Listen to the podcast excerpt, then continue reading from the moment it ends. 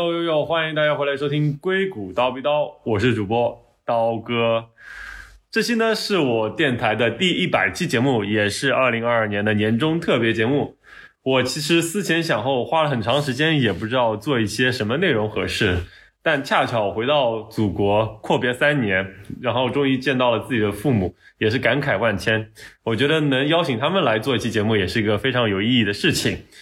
然后再加上我之前通过我电台评论区了解到，其实也有很多国内的父母会通过我的电台节目了解自己子女在海外可能的一个生活的状况。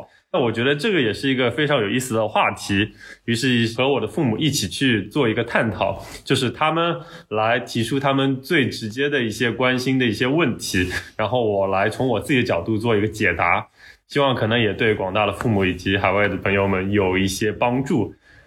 那么，不如先让我的父母跟大家打个招呼吧。Hello，大家好，我是刀哥的父亲。Hello，大家好，我是刀哥的母亲。对，非常欢迎我的爸妈参加这期节目，我也非常的激动。但是长话短说，我们不如直接就开始这期节目吧。那么我们会从生活、社交啊、工作啊几方面来进行这个探讨。那么肯定，我觉得大家最关心的可能是生活。爸妈先提几个问题，在这些方面。我感觉作为父母的话，更直接关心的问题，也许是我们孩子在遥远的美国，他们的吃住行这些基本的情况。嗯，对，我觉得我们可以从吃开始讲吧。简单来讲，我觉得学生时代和工作时代其实无外乎三种选择。就是去学校或者公司的食堂吃饭，或者是在外面的餐厅吃饭，或者是自己买菜然后做饭。然后这三种途径来说，肯定就是出去买菜会相对便宜一些。刚刚就是讲到有三种选择，对。那么我以我的理解。我们刚出去没多少时间的时候，老乡挂念的家乡的口味，嗯，那么就很多人会想着怎么去尝试自己做点饭吃吃，嗯嗯，那这个就问题来了，有些人是会做的，那当然买个菜可能简单一些，有些人不会做的，他又想做，这不有点尴尬了？怎么解决这些问题呢？可能也是我们的所思所想，对。的确，特别是刚来美国读书的时候，那么想吃中餐，那可能稍微困难一些。当时我在圣地亚哥大城市还好，那边有非常大的华人超市，食材倒不是一个问题，还有是有挺多中国菜可以买到的。然后做饭这个，可能一方面就是认识一些同学比较会做饭的，就跟他们一起合作，那么可能就可以吃到比较好吃的菜。这个渠道倒是不错。对，然后。还有，我当时还学到了一个小技巧，就是把碗翻过来，碗底可以用来磨刀。这个也是通过同学的指导才学习到的一个办法。哇塞，这还有这么个技巧？对对，因为不是中餐是挺讲究刀工的嘛，这个刀要锋利才好使。嗯，当然，其实一开始很多时间都是做一些简单的东西，比如煮一煮，煮泡面，然后只不过是豪华版的泡面。或者是买一些饺子，然后煮饺子，嗯，然后也会做一些简单的西餐，比如说去煮意大利面，然后买一罐意大利酱，然后把它拌在一起，就是一顿饭，嗯，然后后来慢慢的、慢慢的，可能就积累了一些厨艺吧，嗯。那么在国外买菜啊，什么都方便吗？买菜，像我提到，如果是在大城市的话，就比如说圣地亚哥、洛杉矶、纽约，其实都不太用担心。本地的超市、华人的超市选择其实都蛮多的，但是如果是在一些偏远的，也不能说是偏远吧，就是在美国的一些小城市的话，或者小城镇，就是买中餐的东西可能会困难一些。我记得我有些朋友，他们可能甚至要开三个小时的车才能到一家稍微大一些的华人超市。但是我们在纽约，像我们住的附近，我们可能就十几分钟车程就到了中国城。或者是只需要坐几站地铁，就还比较方便。哦，那里菜品都齐全吗？像国内的超市啊，我们国内是有超市、菜场，嗯，品种繁多，眼花缭乱。到了那边是不是也这样子，很齐全的东西让你选购？嗯，我觉得在本地超市，就是中国的菜可能相对少一些，但是我也意外的发现，在本地超市能买到小白菜、大白菜。然后在中国超市的话，我会觉得甚至可能比我们家乡的超市还要丰富。它那边有蒜苗啊、A 菜啊、豆苗啊、小白菜、大白菜、韭菜、芹菜这些都有，所以其实种类还蛮多的。哦，那么你这样子吧，就是去厨艺，如果厨艺学好了就 OK 了，对在国内是一样的。嗯，我关心的它是价格问题哦。对价格的话，那肯定是本地的超市，你去买美国人的西兰花之类的东西，相对是肯定是更便宜。那你去中国超市买会稍微贵一些，但是可能价格也不会有太大的差别。我印象深刻比较贵的，可能比如说是豆苗，可能要五美金才能买到一斤。哦，但你去买，比如说西兰花，可能就只要一一美金、两美金，就、嗯就是这个价格还是差的比较多。但其他的，像我提到这种小白菜、大白菜，甚至都能在美国超市买到，这个价格其实也就可以接受，也是大概可能两美金、三美金左右的价格。那听起来跟我们这边的价格也相差不太多。如果这样的话，按照你们在美国的收入跟消费比，听起来还要比国内生活成本要低一些。对这个呢，我也简单做了一下调查，就是以上海和纽约为例，纽约的月平均工资是四千三美金，大概就是三万人民币，然后年工资是五万美金，就大概是三十五万人民币。然后在上海的话是大概一万二、一万三一个月，然后一年就差不多是十三万的样子。所以纽约的平均收入可能是上海的三倍。嗯，对民生用品这种食品价格差不多的话，那的确算起来，可能美国的生活成本会稍微低一些。那是你这个涉及到住房啊、呃租房啊这些价格也差不多吗？跟上海？就先说租房价格的话，那肯定是你看到底在哪个区住。我相信在上海和纽约都是可以找到相对便宜和相对贵的房子。然后我也简单调查了一下买房的价格，这个数据也是比较粗糙、粗糙的一个大概，但可以有一个大概的概念嘛。就是在纽约的话，大概是八十万美金可以买一套房子，就非常平均的来讲，八十万美金差不多就是五六百万人民币。在上海呢，我也查了一下，大概也是可能六百多万人民币可以买套房子。那样子来讲的话，那其实买房的价格可能花费的也差不多。那么算起来，其实，在可能纽约这个买房的压力也相对会小一些。哎，这个房价也比想象当中，呃，要低啊，呃，五六百万边缘位置了，嗯嗯，呃，可以买一套房子，对嗯，那也比想象当中要好一点。对，因为八十万美金在曼哈顿岛上，就是在纽约最核心的区域，可能相对比较难，你可能买到了比较小。但你只要是到了布鲁克林或者是皇后区这些离纽约也不算特别远，仍然在地铁站范围内，然后它的价格就会对了，你刚才。提到什么地铁站，我就想到哦，那你们比如说在纽约出行方不方便呢？我觉得纽约其实在美国真的是一个非常特别的存在。美国是有几个城市拥有地铁，但是像纽约地铁这么发达，在全美国其实也比较少见。在纽约生活可能就会比较像在国内的大城市，上海啊、北京啊，就大家都是以坐地铁为主。然后其实美国的其他大城市，像洛杉矶啊、旧金山，可能都是开车为主，特别是硅谷啊，不是特别大城市的地方。大家都是自己开车，而且在美国车的价格也比较便宜，相对来讲，你可能花个两三万美金就能买到一辆还不错的车。你如果不嫌弃的话，你一万美金以内也能买到一些还可以接受的二手车。哦，所以出行成本可能还也还可以接受。出行到远的地方的话，大家可能会坐火车，就跟国内也比较像嘛。但是美国的火车大家可能都有听说，就比较慢。哦，自己租个车，对那个方方便。对，可能租车还比较多，因为可能火车还跑不过汽车。然后其他方式也有，比如说坐轮渡，就是在纽约的话，你可以坐轮渡去一些附近的地方，比如说海滩或者是隔壁的新泽西。哦，其实你像这种呢，呃，好像是买车也不贵，那这停车方便吗？停车费啊，这是不是一个问题？对，但肯定养车是一个问题，在纽约这都是大问题。但你比如说在洛杉矶。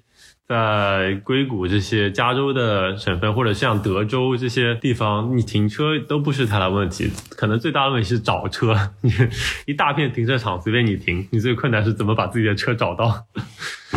然后在纽约的话，停车的确是一个问题。嗯，费用高。对，就比如说，如果是你大楼里面很多大楼可能没有停车场，有停车场可能一天要六十块，哇塞，六十美金。然后如果是包月的话，基本上也得四五百美金一个月。然后再加上保险，保险一个月可能也要一百多美金这样子。对，看你选择半保啊、全保啊，这个价格也有变动之类的。嗯嗯，对。嗯，更贵的其实是服务行业，因为大家都知道美国人工成本、人力成本是更贵的。嗯，你比如说去剪个头发，你随随便便可能，比如在纽约至少就是二三十美金，换成人民币可能就是要一百多块钱，这都是最便宜的理发店了。然后你要说去找一个好一些理发店，可能都要六七十美金，相当于就是可能在这边就要四五百人民币。那这方面可能相对来说是比较贵。还有你比如说请人打扫或者请人搬家也很贵。比如说搬家，我们之前在纽约搬家，如果是找正规的搬家公司的话，就得八百美金起。八百美金的话就是五千多人民币。我只是搬一个公寓，就只有一个房间、一个卧室，就这么多东西，然后他要花不五千人民币。搬家好嘞。对，除了纽约之外的大部分地方，很多人都会自己去租车，然后搬家。有那种专门租大车的公司，然后你就可以去租一辆大车，然后自己搬。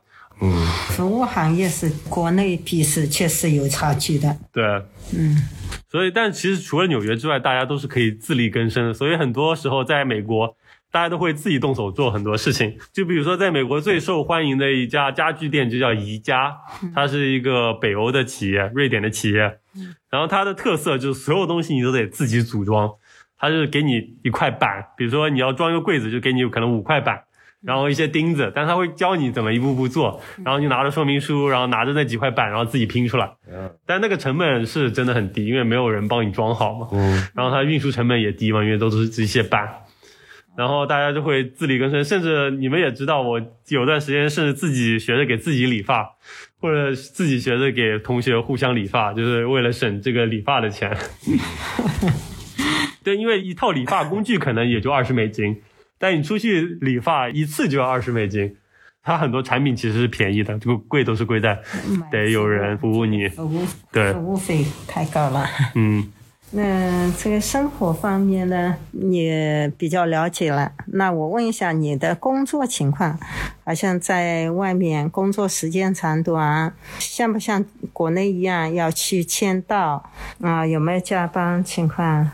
对，就计算机行业来说，我们是比较灵活的，就是上班时间自己来定，就是除非是有一些会要开，你可能就需要去准时的到达办公室，但一般来说不会需要你，比如说九点一定要到这里打个卡，倒没有这种非常硬性的规定。然后又在疫情之后，其实线上办公越来越流行，不但上班时间，连上班地点都变得非常的灵活。但这点在国内其实也是类似的。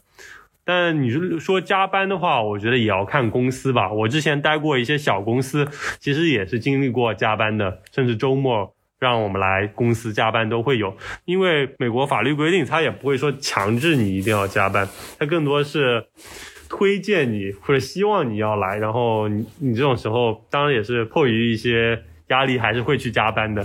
因为在美国法律还是比较保护，让大家能不要加班。要加班的话，一定要支付加班费之类的。然后，但其他行业的话，我就不是特别了解。但相对来说，比如说，如果是在国内加班非常多的，比如说这种咨询、会计行业，在美国是类似的，只不过可能据我了解，没有像国内那么夸张。嗯，对，这个工作时间还比较自由，现在工作地点也很自由啊。工作地点的话，其实。疫情之前还是有要求的，大部分情况下你还是需要去办公室的，只不过是疫情之后这个事情让大家都认识到了这种线上办公的灵活性以及重要性，所以各个公司都开始允许大家能远程办公。当然也有反其道而行之的，比如说有一家公司就是原本是已经允许所有员工可以申请永远远程办公，但是因为他又被马斯克给收购了，然后马斯克呢又要求所有的人回到办公室上班，所以说其实也会有一样这样的企业或者老板会希望员工能来到办公室上班，但你比如说这个。行业趋势或者是大的环境趋势是一定程度允许你就是工作地点灵活。哎，刚刚你提到公司，我就想到一个问题啊，你们跟公司的老板、同事相处起来会是什么样的关系呢？跟国内相类似吗？我觉得对啊，这个肯定也是你们比较关心的问题，需要不需要跟老板搞好关系啊之类的。对，我觉得在美国的话，就我们行业的体验，就是计算机行业，我感觉大部分他大家还是会秉承的就是平等的关系，老板也不会说摆出一个架子，说，哎，我是老板，你要听我的。当然也存在这样的老板，但我觉得整体文化上来讲，还是更怎么说平等一些吧。你们是不是也要偶尔请老板吃个饭啊，或者说送点礼物啥的？哦，搞好关系。我觉得这个在美国其实还挺讲究这种避讳这些私人不太讲得清楚的关系，就可能给老板单独送礼或者单独请吃饭，可能老板不一定会接受。也是公司里相当于有规定，就是也是避免贪污腐败吧。比如说，如果真的送礼物或者什么限制都是，比如说一百美金以内，超出一百美金你都需要汇报或者是要避免。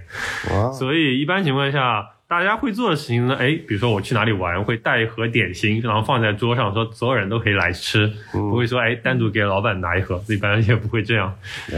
然后反过来，其实老板还是会请大家吃饭。比如说，比如说大老板从总部过来了，哎，那手下所有人都出来一起吃个饭，大家聊聊天。嗯，呃，反而是这样的情况可能会多一些。嗯，这种挺好的。工作以外，你们会干点什么呢？呃，我觉得跟国内其实差不多，因为大家都是中国人嘛，就是还是喜欢中国的社交方式，比如说一起唱 K，一起玩桌游，一起去玩一个剧本杀，这是最最近比较流行的，这些反而在国内更方便。然后因为有很多这种线下的聚会场所，在美国的话，其实比较特别的是，我们也会受到当地文化的影响，会喜欢做一些户外运动。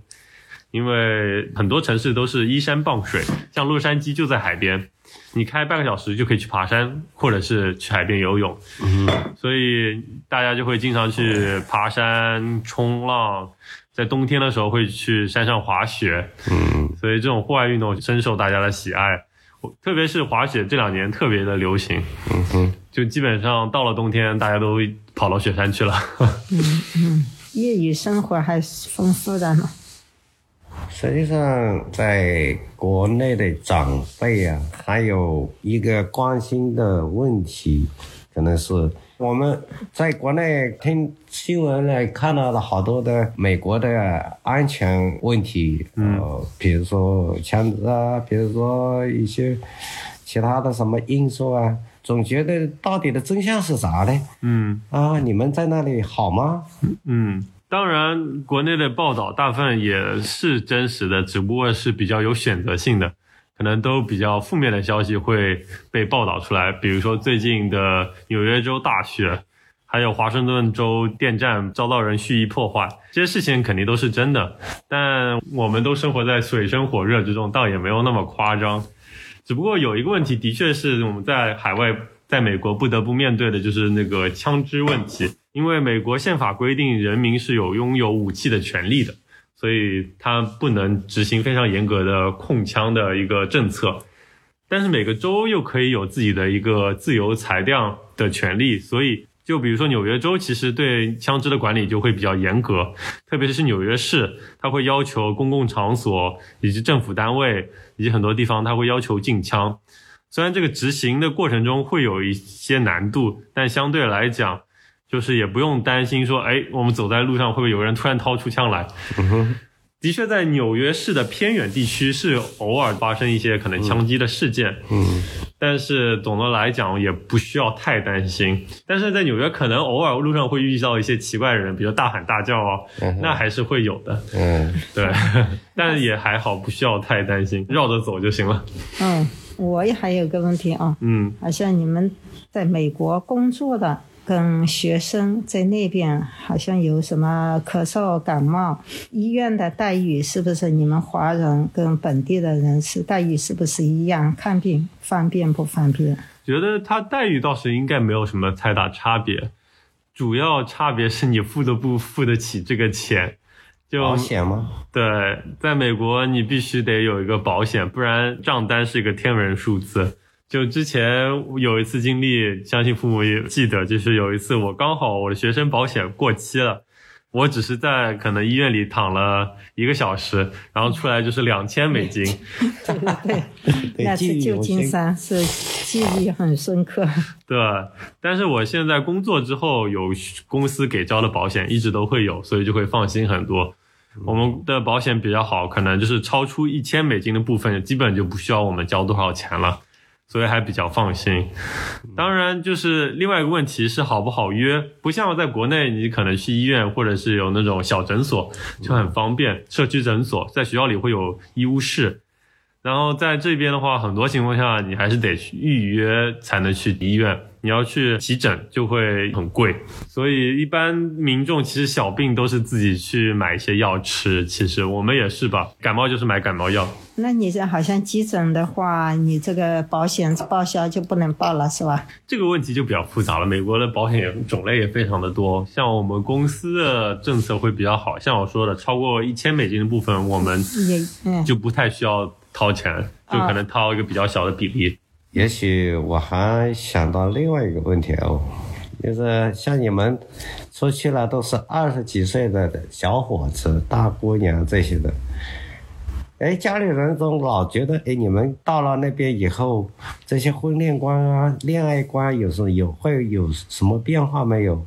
嗯，或者换另外角度，从我们的传统观念来讲，可能你这么这个年纪已经到了婚嫁的时候，哎，你们会。怎么想呢？这个可能是我们很想关心的一个问题。这是一个非常大的问题，毕竟是人生大事。然后我身边有很多朋友，他们也庆幸自己在美国，因为这样天高皇帝远，父母也管不着。当然，他们为什么想迟一点结婚？我觉得主要几方面吧。一方面说到这个问题，是因为可能很多人在美国已经待了很多年，可能很多身边的都是研究生毕业，然后已经开始工作，本来读书就比较久，那么考虑结婚也会想晚一些。然后第二方面，可能在美国能遇到中国人的机会肯定更少一些，大部分朋友还是想找中国人作为结婚对象。在纽约其实还好，其实人人口挺多的，但我之前也有朋友，比如说在一个小城市。的大公司工作，其实中国人相对人数就会少很多。嗯，这确实是一个问题。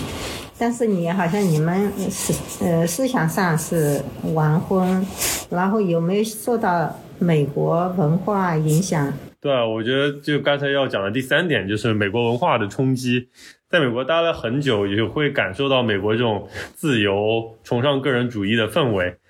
对，这也就是我想讲的第三点，就是受到美国文化的一个影响吧。就是比如说，美国会更崇尚自由主义，更崇尚个人主义，跟家里的联系会没有那么强，所以可能家里不会催婚，然后他们也会更自由的谈恋爱，做很任何的事情，甚至决定结婚或者不结婚。所以我觉得在国外生活久了，肯定会受他们这样的观念影响吧，因为毕竟就是自由自在的，没有人管，这种感觉 没有人不喜欢吧。嗯，那是大部分人还是选择结婚的，嗯嗯，选择结婚，但是是晚婚。嗯，我还有个想到这个事情啊，两贯性，如果结婚后你们没有拿到绿卡，生下宝宝上户口方便吗？这个其实简单回答就是在美国，它的政策跟国内是不一样。国内是看父母的户籍，在美国是看你的出生地，也就是说你在美国出生，那么你就是美国人。哦，然后他会给你身份证吗？美国有身份证吗？对，这也是一个很有意思的事情。美国是没有一个统一的身份证的，因为美国的特殊性，它这个国家相当于是五十个州结合在一起，每个州其实是独立有很多自己很大的权利。这个联邦政府的权利没有，比如说跟中国政府比没有那么大，所以很多权利都是下放到各个州的。有一个可能可以认为是类似功效的，翻译成中文可能叫社会安全号码，就英文是 Social Security Number，它是用来给纳税人，就是如果你要工作了，会申请一个这样的号码，然后你交税啊，都会用上这个号码跟你对上，方便你交税和报税。但是如果你还没有工作的话，其实不会有这个号码。一般人来说，都是可能会使用驾照作为你的一个身份说明，或者是向你在的州申请一个州的一个身份证，但这些都是可以全国通用的。比如说去坐飞机啊，或者是你要进酒吧喝酒查年龄啊，这都是用这样的。还是就驾照呃驾照拿出来就可以了。对，驾照上会有你的照片、你的生日、你的名字。对，在美国很多地方查你的证件的时候，他只需要你有一个。政府颁发的证件上面有照片、有年龄、有生日，基本上就可以了。他们可能申请什么猎枪证，可能也是有这些信息，哎，那也可以。对。哦，政府部部门已经有登记过你的信息了。嗯。他会给你个号，你这个号是都是通用的。嗯。办啥事都可以用，就是这样理解。在美国，它很多之间的系统可能没有一个连接。比如说，你说提到的办事情，我呢只能想到，比如说我去开一个水电，然后那么他其实也只需要我的住址和姓名，他不需要知道我到底是谁，他只要保证我每天给他们交钱，然后他就给你这个地方送水送电。是医医疗的话，他也不看你太看你的身份，他主要看你有没有一个社保卡，就类似于医保卡。保险卡有，再加上你随便一个证件匹配这张医保卡是你的就行了。对，它可能没有一个像国内一样，就所有事情都连连接在一起的这样一个网络。身份证。对。我们我们国内是身份证就可以证明你这个身份。嗯。呃，办啥事都需要出示这个证明。对。呃，身份证哈。是，就是是不太一样点。就一方面可以说是美国的数字化没有国内先进。另外一方面，可能就是美国政府在上面权力可能也小一些。就像在美国接种完疫苗证明，你每人只是拿到一张小纸片。当然，政府那边肯定是有记录的，但你去其他地方需要你证明你打过疫苗，只是拿那个小纸片而已。那是国内的大数据厉害的，当时就这个支付宝一打开，嗯，这些东西都有了。对，不用拿纸片。对，这是中国、美国这个情况的一个不同吧。嗯嗯，刚才聊了那么多，我在思考，呃，想了这么个问题。哎，既然我们的家庭孩子在外面，我们在国内，也许就要我们在思想上或者行动上有些改变。比如说思想观念上，可能我们要进一步了解西方的一些文化，这知道他们。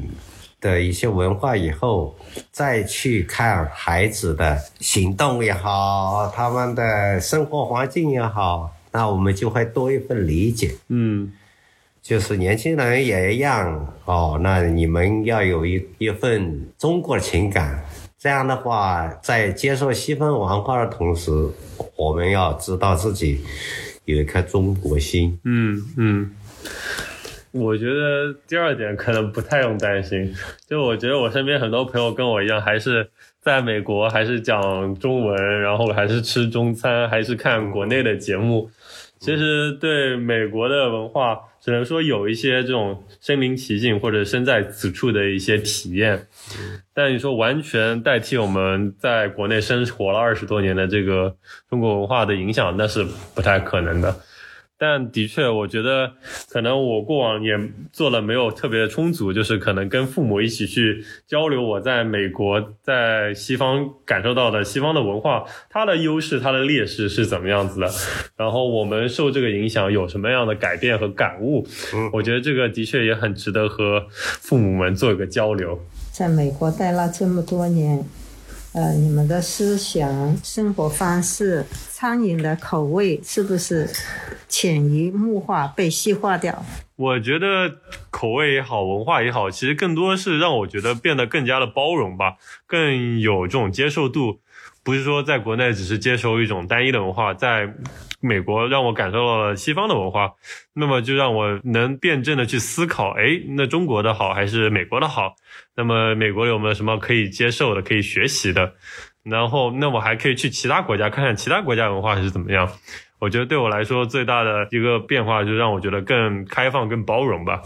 也不说只是接受单一，然后也不是说别人的一定坏这样子。我觉得这点也是可能这几年来最大的一个感触吧。嗯，我觉得你这种好像是接受的包容度更大了。我觉得这样挺好的，因为这种就是你们年轻人的生活。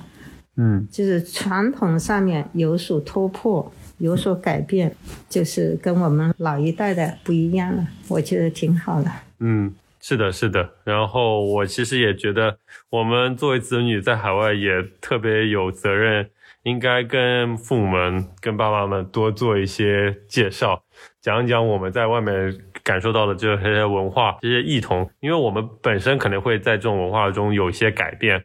然后你们可能会不理解我们的改变，我觉得我们也有必要去给你们去介绍这些文化，然后让你们能理解和接受我们这些改变吧。就比如说前面提到的婚恋观，这个可能在你们的不太能接受，你们肯定是希望我们早一些结婚，必须结婚，但很多人可能就不是这样的想法。觉得可能还是需要花比较多时间跟父母去做一个交流吧。我在节目的最后呢，也想呼吁一下，在海外的朋友们可以多花一些时间和父母们做一些类似这样的交流吧。虽然我这可能也不是一个非常好的范本，但是我觉得多交流肯定是有助于双方的沟通和理解的。好，节目的最后，爸妈还有什么想对我或者想对听众朋友们讲的话吗？嗯，经过这短暂的交流，了解了你们在外面的也不容易，我们作为你们的后盾，我们会把自己照顾好，就是对你的最大的帮助。嗯，也希望你们多多回来看看父母们。嗯，那必须的。也谢谢爸妈的关心，谢谢爸妈对本台的支持。对我们也会尽我们最大努力，在海外照顾好自己，让你们放心。必须的。好嘞，一起努力，加油吧！好嘞，那么这期节目就到这里吧。也非常感谢大家的收听，特别是感谢从第一期听到现在的听众朋友们，也非常感谢大家一直以来的支持。我也会继续努力。把后面新的一百期的内容做得越来越好，那么这期节目也就到这里，那我们也一起跟大家说个再见吧，拜拜。